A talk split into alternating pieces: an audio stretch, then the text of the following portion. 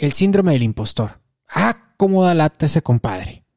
Hoy le vamos a dar en la torre, específicamente para los que estamos en este rollo del emprendimiento. Esto es Detona Podcast. Hola, yo soy Dania Santa Cruz, experta en marketing digital. Yo soy Gerardo Rodríguez, experto en ventas. Somos una pareja de entrenadores apasionados de los negocios y el desarrollo personal. Te vamos a compartir las herramientas para detonar tu potencial y el de tu negocio. También te vamos a contar una que otra aventura. Así que listos, esto es Detonadores, de, Valor.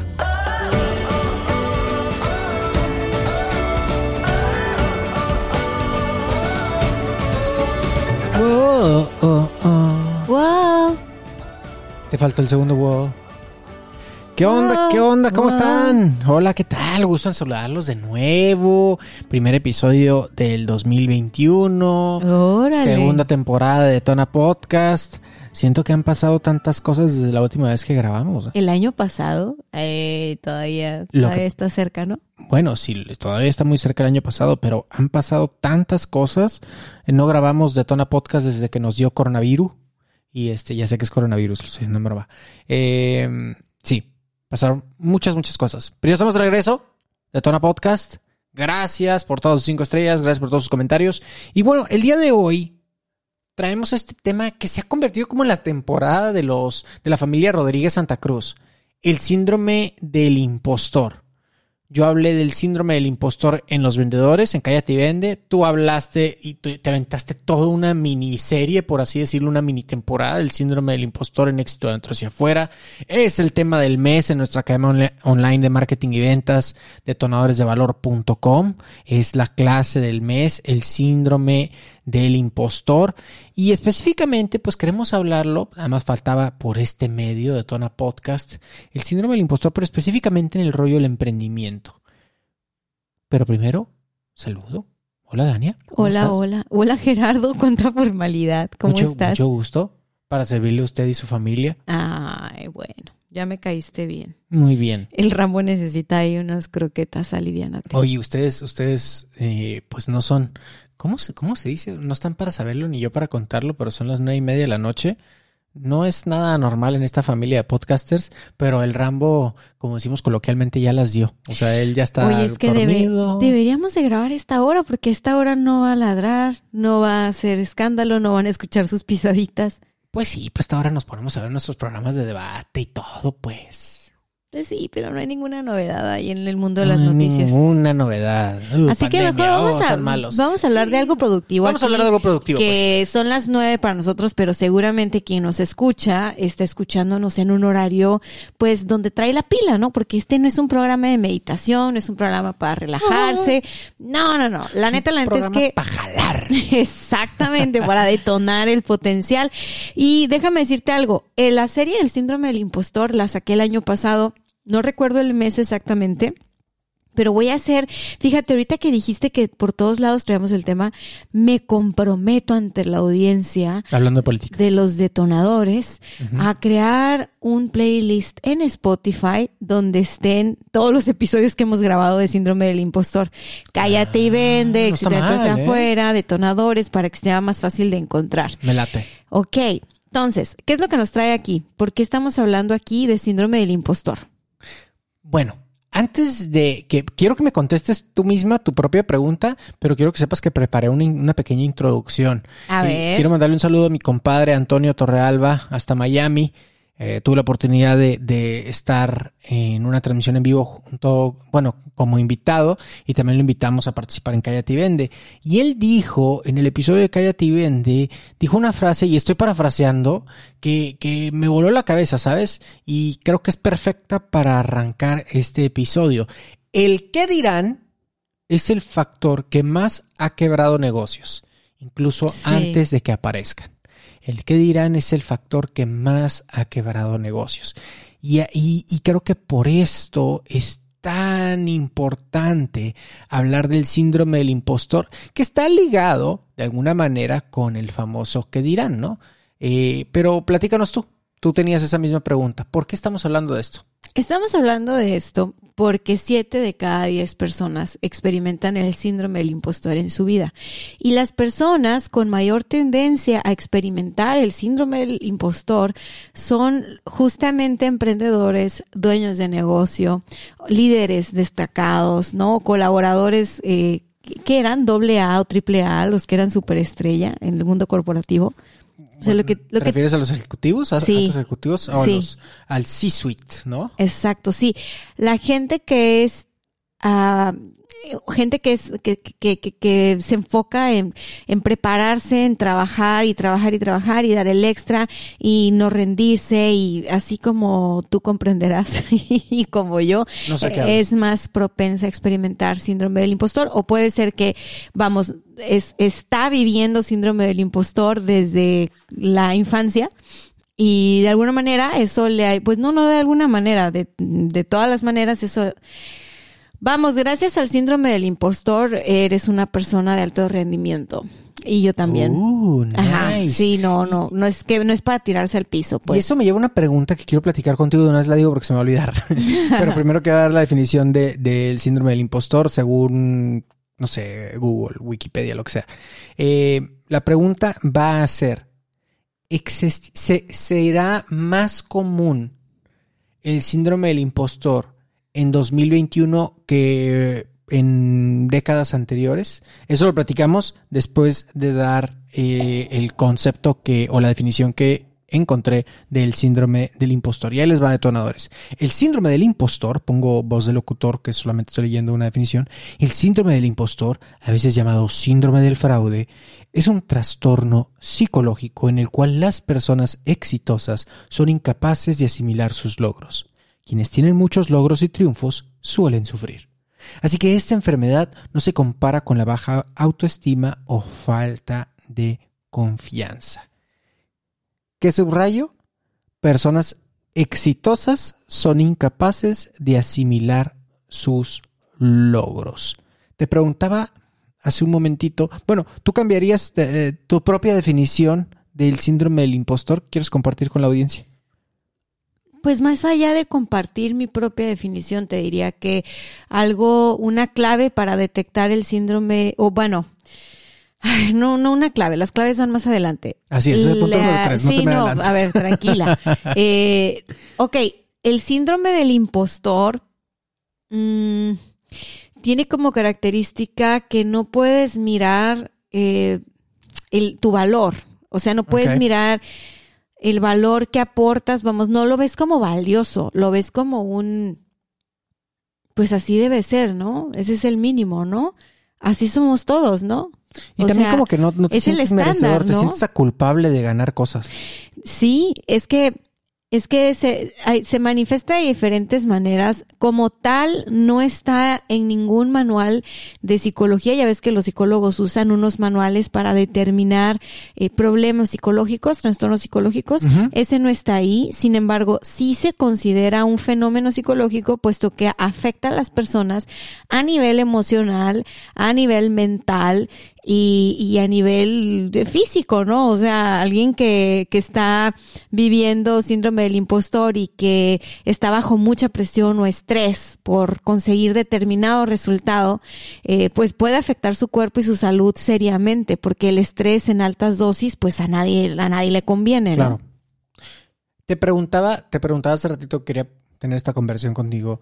¿Tú crees que en 2021 exista eh, mucho más comúnmente el síndrome del impostor con respecto a años anteriores, décadas anteriores?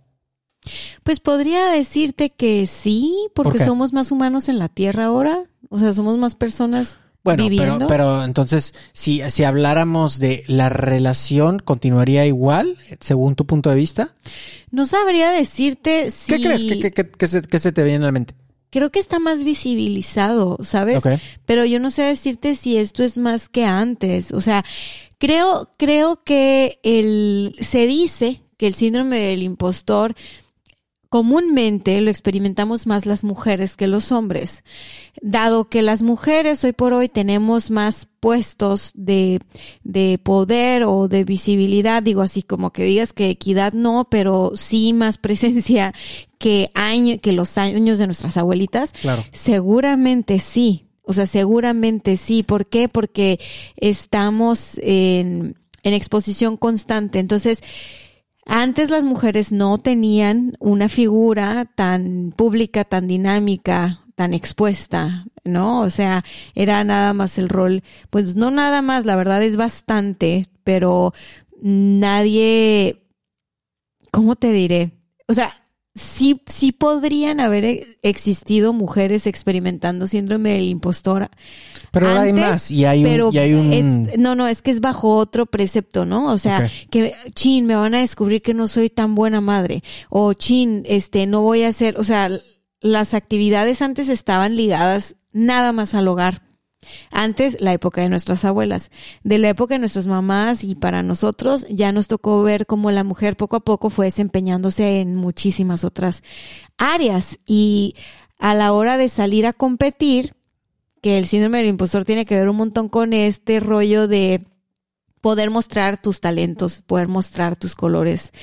Eh, al no, al no aceptarlos, al no creértelos, al no verlos como algo especial, pues resulta que te, que te sientes como un impostor o como una impostora porque los demás te dicen, oye, qué talentoso eres o qué talentosa eres o wow, es que eres esto y lo otro y tú pues no hayas por dónde.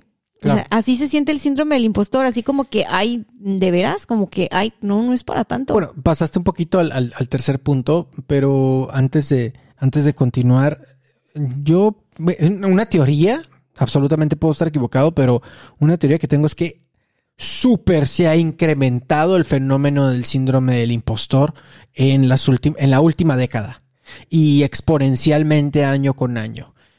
¿En qué respaldo mi teoría? En que vivimos en la era donde nada es suficiente, donde un solo trabajo no es suficiente, una sola fuente, la economía es tan horrible que una sola fuente de ingresos tampoco es suficiente. Entonces, como que vivimos con esa constante, no, nada es suficiente, no es suficiente, me Bueno, urgen los resultados, y al mismo tiempo, pum, pum, pum, ¿qué es- crees? Yo no soy suficiente. Es que eso, eso es algo que nuestra generación como tal está viviendo. O sea, no podemos decir ahora más que antes, es. porque eso es algo muy de nuestra generación. A la generación anterior, nuestros abuelos, ¿no? Ajá. Este, nuestros papás, no les tocó eh, vivir las experiencias así, ni tenían tanta, así las mujeres ni tenían tanta participación, ni, ni había tanta, o sea, culturalmente la dinámica era otra. Entonces, yo no te voy a, a decir que tengo la forma de medir si hoy se vive más síndrome del impostor o no. Lo que sí veo es que está más palpable y que somos una generación desvalorizada y Bueno, la cultura ayuda a que a que se dé más el fenómeno, el fenómeno es del que del crecimos en un contexto de desvalorización. Piensa en los comerciales. O sea, nuestra generación creció viendo la tele, ¿no? Y los comerciales. Y, y cuánto, bueno, y la de nuestros papás igual, pero, pero qué mensajes o qué era lo que se nos decía. Todos nuestros estándares de belleza, de éxito, de lo que tú quieras, fueron marcados por campañas de marketing para impulsar productos en Nueva York y en todo el mundo. De acuerdo. sí. Entonces, ¿qué pasa? Que si los valores los está dictando una compañía, una marca, ¿no? Una agencia de publicidad y todo, y eso te está bombardeando todo el tiempo, y, y tú eres un niño, ¿no? Eres una niña y te comparas, o sea, porque los niños igual en su inocencia no tienen la madurez para identificar que pues que su valor claramente no viene de sus posesiones, ni de lo que digan sus papás, ni de lo que diga nadie. O sea, fuimos una generación, somos una generación y creo que por eso se explican muchas cosas de los millennials y de los centennials y de todos los que vengan, que eh, nos toca regresar a integrar el valor. O sea, ¿qué es el valor? ¿Qué es lo valioso de ti? O sea, no es lo que traes puesto, no es lo que, no es lo que logras, tú eres valioso y lo que tú generas es valioso, aporta valor al sistema, tienes que averiguar cómo, ¿no? Y qué es eso. Pero, pero bueno, volviendo al punto del impostor, o sea, un, un, algo fácil, así es, síndrome del impostor igual a no mirar tu valor, así. Síndrome del impostor igual a no mirar tu valor. Ahora vamos aterrizando eso y vámonos al punto número, pues que vendría siendo el 2, ¿no? se, me, pasó un ping. Punto número uno, definición del síndrome del impostor. Y punto número dos, ahora sí, ¿en qué, en qué, te, en qué afecta, pero vámonos particularmente al emprendedor? ¿Cómo afecta el tener el síndrome del impostor para el emprendedor o para la emprendedora? Una de las afectaciones que podemos ponernos creativos y encontrar varias, pero la que me viene a la mente ahorita rápidamente es que eh, no se sienten suficientemente listos como para competir por algo. Mm, o sea, me gusta, me gusta nunca, nunca, nunca están listos. O sea, es como, y ahora le tengo que hacer esto, y ahora le tengo que hacer lo otro, mm. y ahora tengo que, o sea, es como que. Como sobreanalizando, sobreplaneando. Como que un camino larguísimo para por fin atreverte a algo. Porque todavía no está perfecto, ¿no? Porque no está perfecto. O sea, eh, se, se manifiesta mucho en forma de, de, de estrés mental, tipo, no puedo fallar. O sea, es que este pitch tiene que quedar perfecto. Esta es la oportunidad de mi vida. O sea, el emprendedor con síndrome del impostor está siempre viviendo al filo de esta es mi última oportunidad o esta es mi única oportunidad, ¿sabes? Cuando lo ves en perspectiva o cuando te relajas y te alejas de ese pensamiento, puedes ver que, que no, que no, no es tu única oportunidad en la vida y que no ha sido tu única oportunidad en la vida y que tienes muchos años pensando, esta oportunidad es la oportunidad. Y entonces, haz de cuenta que es como si se sobrecalentara el motor, una cosa así. O sea, no sé en qué caricatura, creo que en Disney decían, Pumba, se te sobrecalentó el cerebro. Sí, claro, el Rey León, ahí está Pumba. sí. De, acuerdo contigo y me, encanta por dónde vas. Eh, yo, yo, voy a decir otra forma de cómo afecta y hay una, una súper común que para todos los que escuchan les va a caer el sablazo, ¿eh? Ahí les va. No atreverse a hacer contenido donde salgan ellos o ellas. Esa es muy clásica. Así como, no, es que no soy bueno en la cámara, es que a mí no me gustan los likes, es que en mi industria eso no se da o eso no se hace. Cuando me dicen eso es por eso lo tienes que hacer tú, güey, porque nadie más lo hace. Pero me estoy saliendo del tema. No, pero es eso de no, sentirse, no sentirse acreditado. Muy pegadito lo que acabas de decir, que no se sienten con las credenciales, ¿no? Y, y, y, tú lo orientabas un poquito hacia el tema del producto o el servicio, o así lo entendí yo, ¿no? Planeación, perfeccionismo, hablabas del pitch. Y yo, eh, yo incluso lo aterrizaría a credenciales y credenciales para su propia persona, ¿no? Y ahí los ves tomando todos los cursos, los talleres, diplomados, dos carreras carreras, etcétera, etcétera, etcétera, para ver, ya mero, ya mero voy a ser suficiente, ya mero voy a ser suficiente, ya mero voy a saber suficiente. Compadre, oh, ya, oh. ya tenías, ya eras más que suficiente años atrás.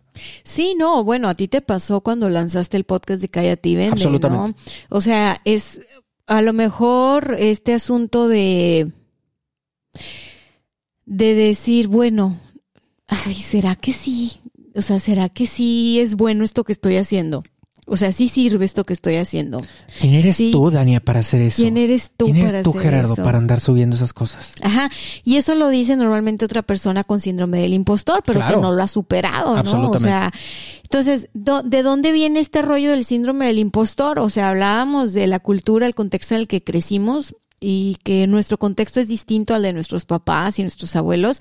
Ojo, el síndrome del impostor no es exclusivo de esta generación. La verdad es de que esto es año, esto es algo viejísimo. O sea, esto acompañado al ser humano. ¿Por qué? Porque tiene que ver con la propia, o sea, tiene que ver con, con tu interior. O sea, tiene que ver con tu diálogo interno, tiene que ver con tus experiencias en la crianza. Entonces, por ejemplo, si tú tuviste papás súper exigentes, entonces tú creces con este chip de que nunca es suficiente. De que siempre tienes que hacer algo, no sé, no es un salto, es un salto con triple mortal, porque entonces apenas así tal vez es algo interesante o diferente, ¿no? Sí, a ver si me gano la aceptación de mi papá, ¿no? ¿Cómo, ¿Cuántos Pero villanos de, de. Marvel hemos visto, no? O- o- Es inconsciente, o sea, no creas tú que la gente tiene este diálogo interno así de novela, o sea, Entiendo. no, o sea, quien nos escucha va a decir, me siento serio identificado porque yo no, yo no escucho eso en mi mente. No, es más bien esta situación de como mm, me saqué 10, eh, sí, pero ese es tu trabajo. Te lo decía, no me acuerdo dónde, grabamos algo juntos y te decía yo esto. Eh, ese es tu trabajo, o sea, tu trabajo es ir a la escuela. Entonces, cuando eres niño y que tú estás aprendiendo todo del mundo y de ti, y te dicen que ese es tu trabajo y que eso es lo mínimo que deberías de hacer porque tus papás te dan todo, tus papás te dan escuela, te dan ropa, te dan techo, te dan casa, pues creces con un chingo de culpa. O sea, creces así sintiéndote culpable y no merecedor porque tus santos padres hicieron todo para que tu único trabajo fuera ir a la escuela. Algo muy latino, por cierto, ¿eh? Algo muy latino y algo muy jodido, porque entonces estamos hablando de, de gente con montones de culpa que no, sacrificadísima, o sea, que le cuesta mucho trabajo, entonces después, porque eso está bien interesante, cuando, cuando ya nos vamos al mundo laboral, eh, si entras a una empresa, el equivalente a tus papás, pues son tus jefes. Claro. Entonces, si tú tenías esta relación con tus papás y, y súper exigentes y, y, y así, bueno, ¿qué crees en tu trabajo que va a pasar, no? Y otra, otra, a menos que se te ocurra una más para pasar al siguiente punto, pero otra manera en que afecta es que lo proyectamos en nuestro, a nuestro alrededor. Y particularmente emprendedores, lo, lo vamos a ver en nuestros clientes y nuestros prospectos.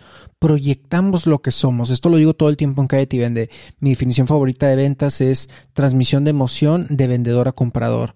Entonces, cuando uno siente culpa, cuando uno no siente suficiente, cuando uno no se siente suficiente, cuando uno se siente culpable por lo que está haciendo, por llamar, por molestar, y, o, o- o simplemente porque cree que al mismo tiempo va a transferir esa emoción a su producto, a su servicio, que no es suficiente, que tal vez debería cobrarlo más barato, etcétera, etcétera, eh, toda esa emoción se transmite a través de nuestra tonalidad, de nuestra energía, eh, de nuestro lenguaje corporal, de nuestra vibra, si quieres, lo capta la gente alrededor, entiéndase también prospectos y clientes, ¿y qué crees? O no te compran o te están pidiendo que archirre, que te recontrabajes tus precios, ¿no? Tú mencionabas hace, hace ratito que a mí me pasó, eh, lo he dicho abiertamente y voy a hablar de esto en la sesión eh, de Zoom exclusiva para, para los miembros de la Academia de Detonadores de Valor.com. Eh, ¿Cómo cuando arranqué con Cállate y cuatro años atrás, no es ningún secreto que yo arranqué Cállate y Vende siendo empleado, eh, para, para, evidentemente, para una compañía, una compañía muy, muy buena que no tengo nada malo que decir sobre ella. Y hubo quien de mi círculo más cercano, eh, del núcleo, digamos así, en una carne asada, me, me, me tachó y me etiquetó de payaso, que quién era yo, que debería dejar de hacerlo, ¿no? Etcétera, etcétera. Entonces, en ese momento, también eh, es que estoy como en un parteaguas porque esto fue tan importante en mi vida que agradezco que esa persona me lo haya dicho. Porque ahí superé mi síndrome del impostor. Continúo con esta historia más adelante. Vamos al punto número 3. ¿Cómo se siente? ¿Cómo te das cuenta que lo tienes? Porque hemos, hemos hablado de cómo nos afecta, ¿no? Y estoy seguro que ya varios de ustedes, detonadores, están escuchando así como que, ay, eso me ha pasado. Y cuando Jera dijo lo de los contenidos que no me atrevo, ay, eso me ha pasado, es eso, maldito síndrome del impostor. Muy bien. Pero en el acto, una cosa es escuchar un podcast, te quedas, wow, sí me ha pasado esto. Pero en el acto, ¿cómo se siente? ¿Cómo te cachas a ti mismo o a ti misma para poder hacer algo al respecto? Ese va a ser nuestro siguiente punto. Así, ¿Qué, qué hacemos al respecto? Pero, ¿cómo nos damos cuenta? ¿Cómo te diste cuenta tú? Yo me di cuenta eh, cuando empecé a ayudarle a la gente y la gente empezó a decir, hey, muchísimas gracias por lo que estaba haciendo. Me di cuenta ahí, me di cuenta que no necesitaba ser perfecto para poder ayudar a las No, personas. ahí lo hacerlo. superaste. ¿Cómo te diste cuenta que lo tenías? Bueno, me di cuenta cuando dijiste tú una frase. Y es una frase que está en mi charla de, de- de tanto impacto que me, que, me vuelve la cabeza. Que es no le pidas a los demás que te valoren si tú no te valoras primero. Y esto lo tra- se, se transfiere a cualquier, A cualquier cosa. parte de tu vida.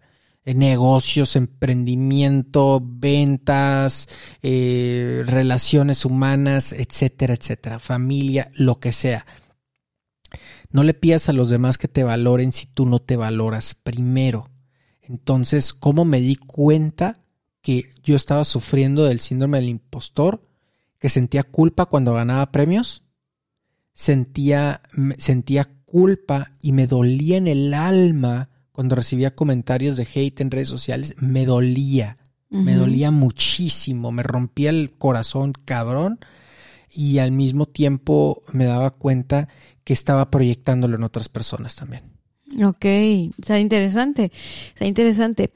El síndrome del impostor se siente como una carga muy pesada, o sea, se siente, mm, o sea, si me hablas así como de físicamente, se siente como, como que tu trabajo, dice, tu trabajo es muy cansado. O sea, ¿te acuerdas cuando tú llegaste a tener jornadas de trabajar en domingo?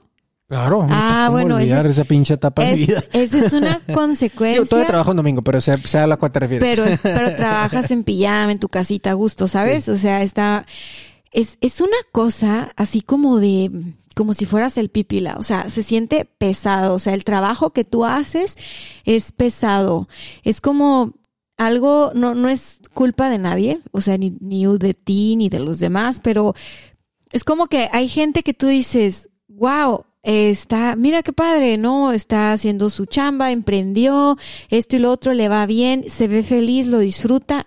No ves a esa persona cansada, no ves a esa persona estresada y, tú dices, oye, qué fluido le va todo, ¿no? Bueno, alguien con síndrome del impostor, las cosas no se le dan fluidas. Más bien, como con un freno de mano puesto y sigues avanzando. O sea, tienes mucha fuerza. Finalmente, sigue, o sea, es como te entrenaste así. Entonces eres una persona, te conviertes en una persona con muchísima fuerza. Y olvídate, una vez que nos quitamos el freno de mano, o sea, al infinito y más allá, ¿no? Porque ya no estás forzando el, el, motor. Pero la, la clásica es, se siente como algo muy pesado. O sea, tú dices, wow, qué difícil. O sea, porque... Si no, mira, me estoy todo golpeado, le eché Sí. muchas ganas. Exacto, es así como que si no, si no hago toda esta faena, no me merezco el éxito o no me, o no, no me sabe la gloria, o sea, no logro identificar que hice algo para ganarme eso, ¿no? Incluso cuando no, cuando tienen tiempo libre, eh, se sienten eh, incómodas, incómodos, no saben qué hacer con el tiempo libre y eso lo sé por experiencia. Ah, sí. Este, el síndrome del impostor se siente como que, como que esa presión por dar resultados, este, por no puedo fallar, no puedo decepcionar a X, Y, Z persona importante en tu vida a la cual sientas que le debes algo. Es, es un sentirte en deuda todo el tiempo. Es un sentir que, no, no, yo te lo regalo, no, no toma. O sea, como, como si no merecieras. Entonces, todos los demás merecen y tú estás ahí de dador, de dadora. Sí, porque celebras el éxito de todos los demás. Celebras el éxito de Eres los el demás. primer porrista de todos, Sí, pero el último para ti, ¿no? Claro, o sea, claro, claro. O sea, si eres un emprendedor con síndrome del impostor, no vas a tener ningún problema en pagarle absolutamente a todo tu equipo, a tus proveedores, a lo mejor hasta adelantas nóminas y a ti te pagas a lo último. Si es que O te sea, pagas. Y si es que te pagas y tal vez te pagas y lo dejas en la reserva de emergencia por si necesita el negocio más dinero. Obviamente estoy hablando desde un lugar de experiencia, ¿ok? Nadie, se sienta, nadie claro. se sienta juzgado, pero mis nóminas siempre yo las tenía dispuestas a que si la oficina necesitaba algo, este, salía como Superman, bueno, como la Wonder Woman a apagar incendios a billetazos. Entonces, mm, si eres exitoso, si eres exitosa, o sea, sí, sí lo eres, sí has hecho cosas para alcanzar el éxito, solo que a ti no te sabe. O sea, no logras disfrutarlo como la gente que no tiene síndrome del impostor. O sea, tú, tú de verdad crees que no es para tanto. O sea, que es como algo ordinario, ¿no? Y los demás ven en ti que tal vez lo que estás haciendo es extraordinario o que tiene su, su, su valor, ¿no? Es valioso. Y tú no lo ves. O sea, tú dices, ah, pero ¿por qué? O sea, esto lo hace cualquiera. Cualquiera hace videos, cualquiera hace podcast, cualquiera hace una estrategia de marketing, cualquiera motiva, cual, no, o sea, la realidad O ni está es tan que- buena, ni, ni está tan buena mi estrategia, ni está tan buena, eh, ni está tan bueno mi podcast. O no quedó bueno el video, ¿no? Ajá. Mejor Ah, sí, subo pero el otro. video. Ajá. Oye, estuvo padrísimo tu video.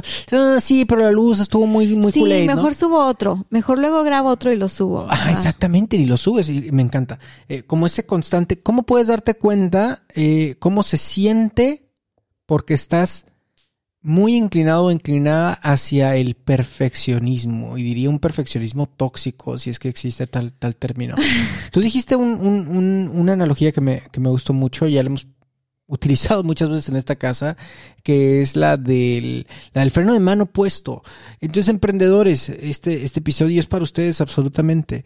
Imaginen todo lo que has logrado, todo lo que han hecho, independientemente de la etapa en el cual esté tu emprendimiento, ¿eh? si está en pañales, si está en planeación, pero ya fuiste a dar algunos, eh, eh, ¿cómo se dice?, pitches o concursos de emprendimiento, etcétera en la etapa en la que esté, no importa. Has llegado ahí con el freno de mano puesto. En términos automotrices, date cuenta del torque. Torque es la fuerza que, tiene, que, que tienes porque has seguido avanzando y has llegado a donde has llegado con el maldito freno de mano puesto. Puesto. That's right. Ahora, si te das cuenta y maldita sea, haces algo al respecto, le picas el botoncito y bajas la palanca, eso es para los carritos viejos, para los carritos nuevos nada más un botón y ya, eh, te vas a dar cuenta de cómo todo fluye, cómo gastas menos gasolina, como decía Dania, no cuesta tanto trabajo, aceleras, te das cuenta que el camino no es tan duro como había sido antes y empiezas a llegar a lugares muchísimo más lejanos y muchísimo más fregones que los que has llegado hasta ahora. Es que desbloqueas un nuevo nivel de Super Nintendo, literal. ¿Me O permites sea, darme un oh yeah a mí mismo? Sí, Ok, totalmente. Bien ganado. ok, excelente. ya, decías. Sí, ya superaste el síndrome del impostor. No, me- no, el síndrome, ya, ya estoy en el síndrome de Deus o algo así. no, fíjate que lo- algo muy curioso, o sea, ¿cómo se siente el síndrome del impostor? ok, se siente como que tienes mucho por aprender, mucho por trabajar, mucho por hacer. Nunca estás enteramente listo, lista, terminado. Eh, puedes rayar en eso de no, sentir su- no sentirte suficiente. Pero algo bueno es, y también hay que hablar de la cosa positiva que nos ha dejado el, el, el sentirnos así. Ok. Y es que te vuelves una persona no nada más de alto rendimiento, sino sumamente responsable. O sea, ¿qué significa responsabilidad? Significa habilidad de respuesta.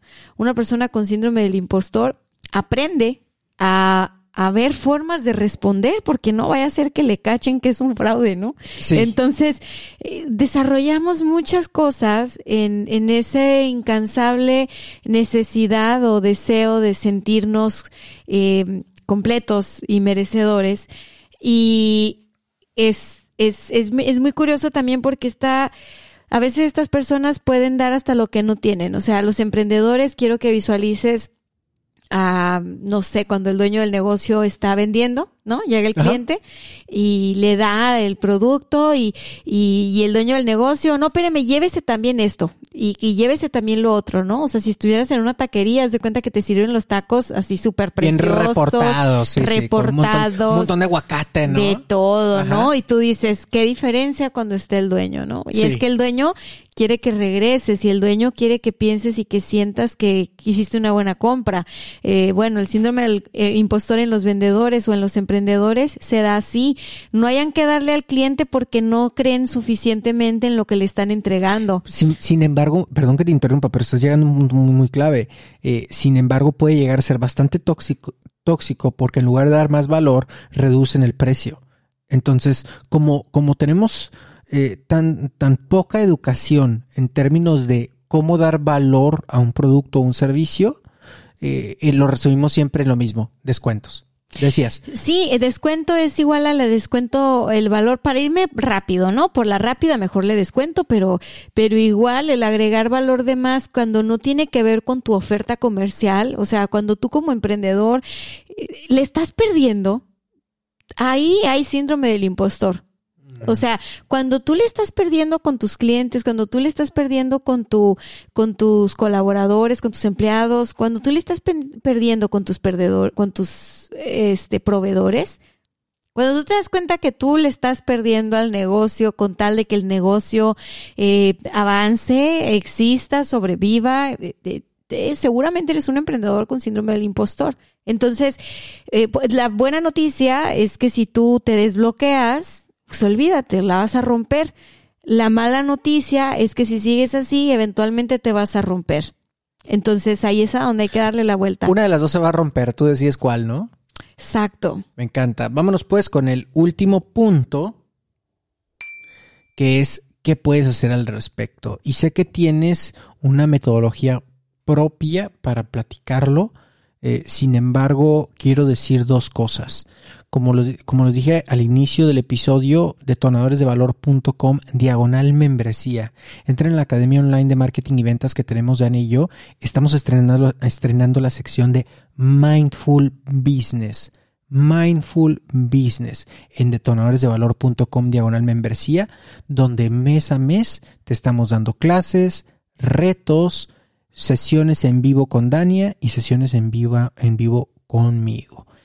Detonadoresdevalor.com diagonal membresía si quisieras que Dani y yo fuéramos tus mentores y detonar el marketing y las ventas de tu negocio. El link está en la descripción.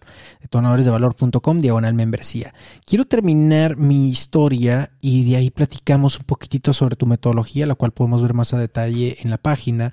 Eh, quiero terminar mi historia de ¿Cómo fue ese parteaguas cuando esta persona me etiqueta de payaso y me, y me recomienda que deje de hacerlo? Porque podía incluso hasta perder mi trabajo, insisto, en aquel entonces trabajaba también. Y agradezco mucho esta escena porque justo fue ese momento donde cierro mi etapa con síndrome del impostor y fue mucho más simple. Fue como, imaginen cuando estás en la montaña y pones la bandera, ya recorriste todo, ya escalaste un montonal, ¿no? ¿Qué es la bandera? Es la señal de que ya llegaste, que ya conquistaste. Bueno, este momento fue plantar la, la, bandera. Y lo que le contesté a esta persona fue, muchas gracias. Sé por qué me lo dices, sé que estás preocupado por mí. Aún así, decido seguir adelante. Gracias por tu recomendación. No volví a recibir un comentario negativo de esa persona con respecto a Cállate y Vende. A los años, tú lo sabes mejor que nadie, me habla para pedirme consejos. Me felicita todo el tiempo, es de los que más orgulloso está de mí, y no nada más eso, sino me presume con muchos de sus, de sus amistades, ¿no? Entonces, eso está muy padre. ¿Quiere decir que la persona estaba mal antes? ¿Quiere decir que era una mala persona? No. Esa persona estaba proyectando mis propias creencias, mis propias carencias y mi síndrome del impostor. Dania, ¿qué podemos hacer entonces al respecto? Sí, bueno, ahora lo ves en, retrospectiva, ¿no? Y fue algo de lo que se platicó mucho y creo que sí pusiste ahí la bandera, como dices, pero... Sí ¿Qué tal mi analogía? Eh? Pinche analogía chingona. Sí te tomó más tiempo el recorrido porque al principio no cachaste luego luego que estabas proyectando síndrome del impostor, o sea, al principio no fue así, entonces lo comento porque la audiencia va a decir, "Ah, mira, este carajo, yo no nací así de iluminado, entonces cómo le voy a hacer? ¿Cómo le voy a hacer yo, no, para poner mi propia bandera en la montaña?" de broma. O sea, entonces, a ver, eh, ¿qué, ¿qué fue lo que sucedió aquí? Y, y pasa igual conmigo, fíjate, en más allá de una ocasión o de una sola experiencia, yo te podría contar cientos de experiencias donde se asoma el síndrome del impostor en mis, episodios, primero como emprendedora, luego como empresaria, luego como coach, luego como conferencista. En, cada, cosa que yo he emprendido, se ha asomado el síndrome del impostor. ¿En qué momento fue que el síndrome del impostor me dejó en paz? Y se volvió ya eh, una cosa positiva en mi vida, por, por así decirlo. Fue en el momento en el que yo me puse en orden y en orden me refiero a un orden sistémico. Fíjate, cuando estudié el diplomado en psicología sistémica, yo platicaba mucho contigo del orden. ¿Nos puedes decir qué es? A eso voy. Ah, yo te platicaba mucho del orden en, en el sistema familiar. ¿no? El, las familias son de la familia de la que tú vienes, de, tu origen, es el, el, primer sistema al que tú has pertenecido. Eh, después pertenecerás a la familia que tú mismo vas a formar o que tú formaste, ¿no? Si tú emprendes un negocio, bueno, ese es un sistema como tal. Y los sistemas para que funcionen tienen que llevar un orden, tienen que tener un orden. Si tú te brincas el, el orden, entonces no fluye la energía. Imagínate tú que tienes un, una maquiladora. Tú has visto, tú trabajabas en ventas y tú recorrías maquiladoras. Tienen que ser perfectamente ordenadas para que todo fluya y salga en el momento correcto y se logre con éxito eso que se, que se busca producir en esa maquiladora. En tu vida es igual. En tu vida hay un orden y el orden para explicarlo muy fácil, viene desde tu origen. Antes de que tú existieras, antes de que tú nacieras, se requirió que naciera tu papá y tu mamá. Y luego que tu papá y tu mamá, pues, se enamoraran, se gustaran y te tuvieran a ti. Pero antes de que tus papás nacieran, tuvieron que haber nacido tus abuelos. Y tus abuelos haber engendrado a tu papá y a tu mamá. Entonces, ese es el primer sistema al que todos nosotros pertenecemos. En ese sistema fue que nos desarrollamos. Esa fue como, si lo quieren ver, la primera empresa en la que emprendimos desde que nacimos. Y resulta que para que el orden funcione de manera armoniosa y amorosa, hay que respetar las jerarquías. Por alguna razón, no podemos juzgar si buena o mala, por alguna razón le dicen en sistémica por amor ciego, a veces nos salimos de nuestro lugar y estamos en desorden. Entonces ocupamos el lugar de una mamá, de un papá, de una abuela, de un abuelo, de un hermano, de una hermana. Ocupamos el lugar de los demás y al ocupar el lugar de alguien más o de los demás, desocupamos el de nosotros. Entonces, eso es algo que yo viví. Tú me conoces desde hace muchos años y siempre me he sentido muy capaz. Siempre he sido así, como son las personas con síndrome del impostor que trabajan demasiado. Entonces sabes que tienes cierta capacidad. Pero me costaba mucho trabajo hacer todo y es que yo estaba en desorden mi, mi desorden era con mamá. Siempre estaba peleada con mamá. Yo estaba por encima de mi mamá y me ponía por encima de mi mamá. Entonces eso que parece que no tiene nada que ver con los emprendimientos, eh, conforme fui aprendiendo, cuando me certifiqué como coach y después en el diplomado de sistémica, me di cuenta que tenía absolutamente todo que ver. Si tú te pones en el lugar de alguien más grande que tú, te desconectas de tus talentos y te desconectas de tu fuerza y entonces todo te cuesta más trabajo, mucho más trabajo. Cuando tú no estás en tu lugar de hijo con tu papá o de hijo con tu mamá, todo te va a costar mucho más trabajo. ¿Por qué? Porque estás en desorden. Entonces, haz de cuenta que tienes que sacar tu chamba y aparte la chamba de mamá, ¿no? En mi caso, o sea, jugar a que soy mamá de mi mamá y jugar a que soy hija de mi mamá. Eso es muy cansado. ¿Qué crees que hacía en el negocio? ¿Qué crees que hacía en el emprendimiento? Yo tenía empleados, pero, yo hacía, eran mis hijos y aparte yo hacía su trabajo y aparte hacía el mío y aparte hacía el trabajo del cliente. Estaba súper en desorden. Entonces eso era muy cansado, muy, muy cansado. Entonces cuando llega el momento del éxito, no tienes ni energía para reconocerlo. Ah, y ahí es donde se liga con el síndrome del impostor. Totalmente. ¿Por qué? Porque ni, o sea, ni siquiera sabes cuál es tu lugar, no estás en tu lugar. Entonces, si estás en el lugar de alguien más, por ejemplo, y en el caso mío yo estoy en el lugar de mi mamá, pues obviamente yo no soy mi mamá. Entonces yo estaba de impostor en el lugar de la mamá, ¿sí me explico? En el lugar de alguien más grande. Entonces, cuando tú regresas a tu lugar, y tú no te vas a acordar de esto, pero tú también estás haciendo trabajo sistémico, cuando esta persona llega y te dice eso, y después, este, pues más cosas sucedieron, ¿no?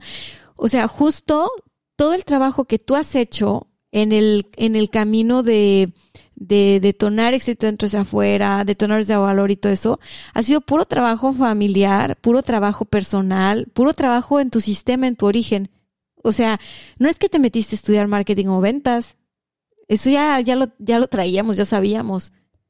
O sea, fue simplemente ordenarte en, en un nivel más profundo que por supuesto no nos enseñan en la escuela. O sea, tú emprendedor, emprendedora, señal de que estás fuera de tu lugar y tienes síndrome del impostor y todo este rollo, si tú estás emprendiendo y en tu familia no te están apoyando. O sea, a mí no me apoyaba mi mamá, por ejemplo. Mi mamá estaba mm, todos los días peleaba conmigo por ese, por ese emprendimiento. Cuando tú emprendiste, porque tú no vienes de una cultura de emprender como la mía, la de mi familia, tampoco la tuviste fácil. Y tú te fuiste ordenando. Y cuando hablo de ordenarse es todo un proceso y por eso diseñé este método que se llama Mira, y tiene que ver con cuatro pasos y estos cuatro pasos nos van a ayudar a ordenarnos.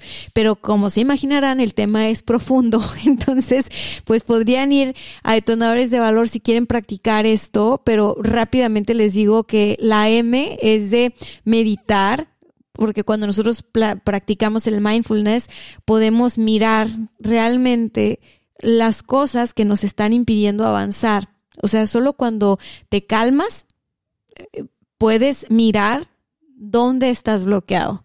Y luego la I significa de identificar. Y luego la R significa de resignificar. Porque la historia que nos contamos cuando estamos en desorden, ya que miramos bien, ya que identificamos bien, nos damos cuenta que no es como habíamos estado creyendo. O sea, yo pensaba que mi mamá era la bruja del cuento y así se manifestó mucho tiempo, pero cuando yo miré, cuando identifiqué, dije, oh, wow, no, creo que estuve juzgando muy mal y creo que estoy muy fuera de mi lugar y ok, voy a resignificar, es decir, voy a darle un significado distinto a esto. ¿Por qué? Porque una interpretación la puedes cambiar. Conforme vas creciendo, vas ampliando la mirada. Y, y puede ser de nosotros mismos también, ¿no?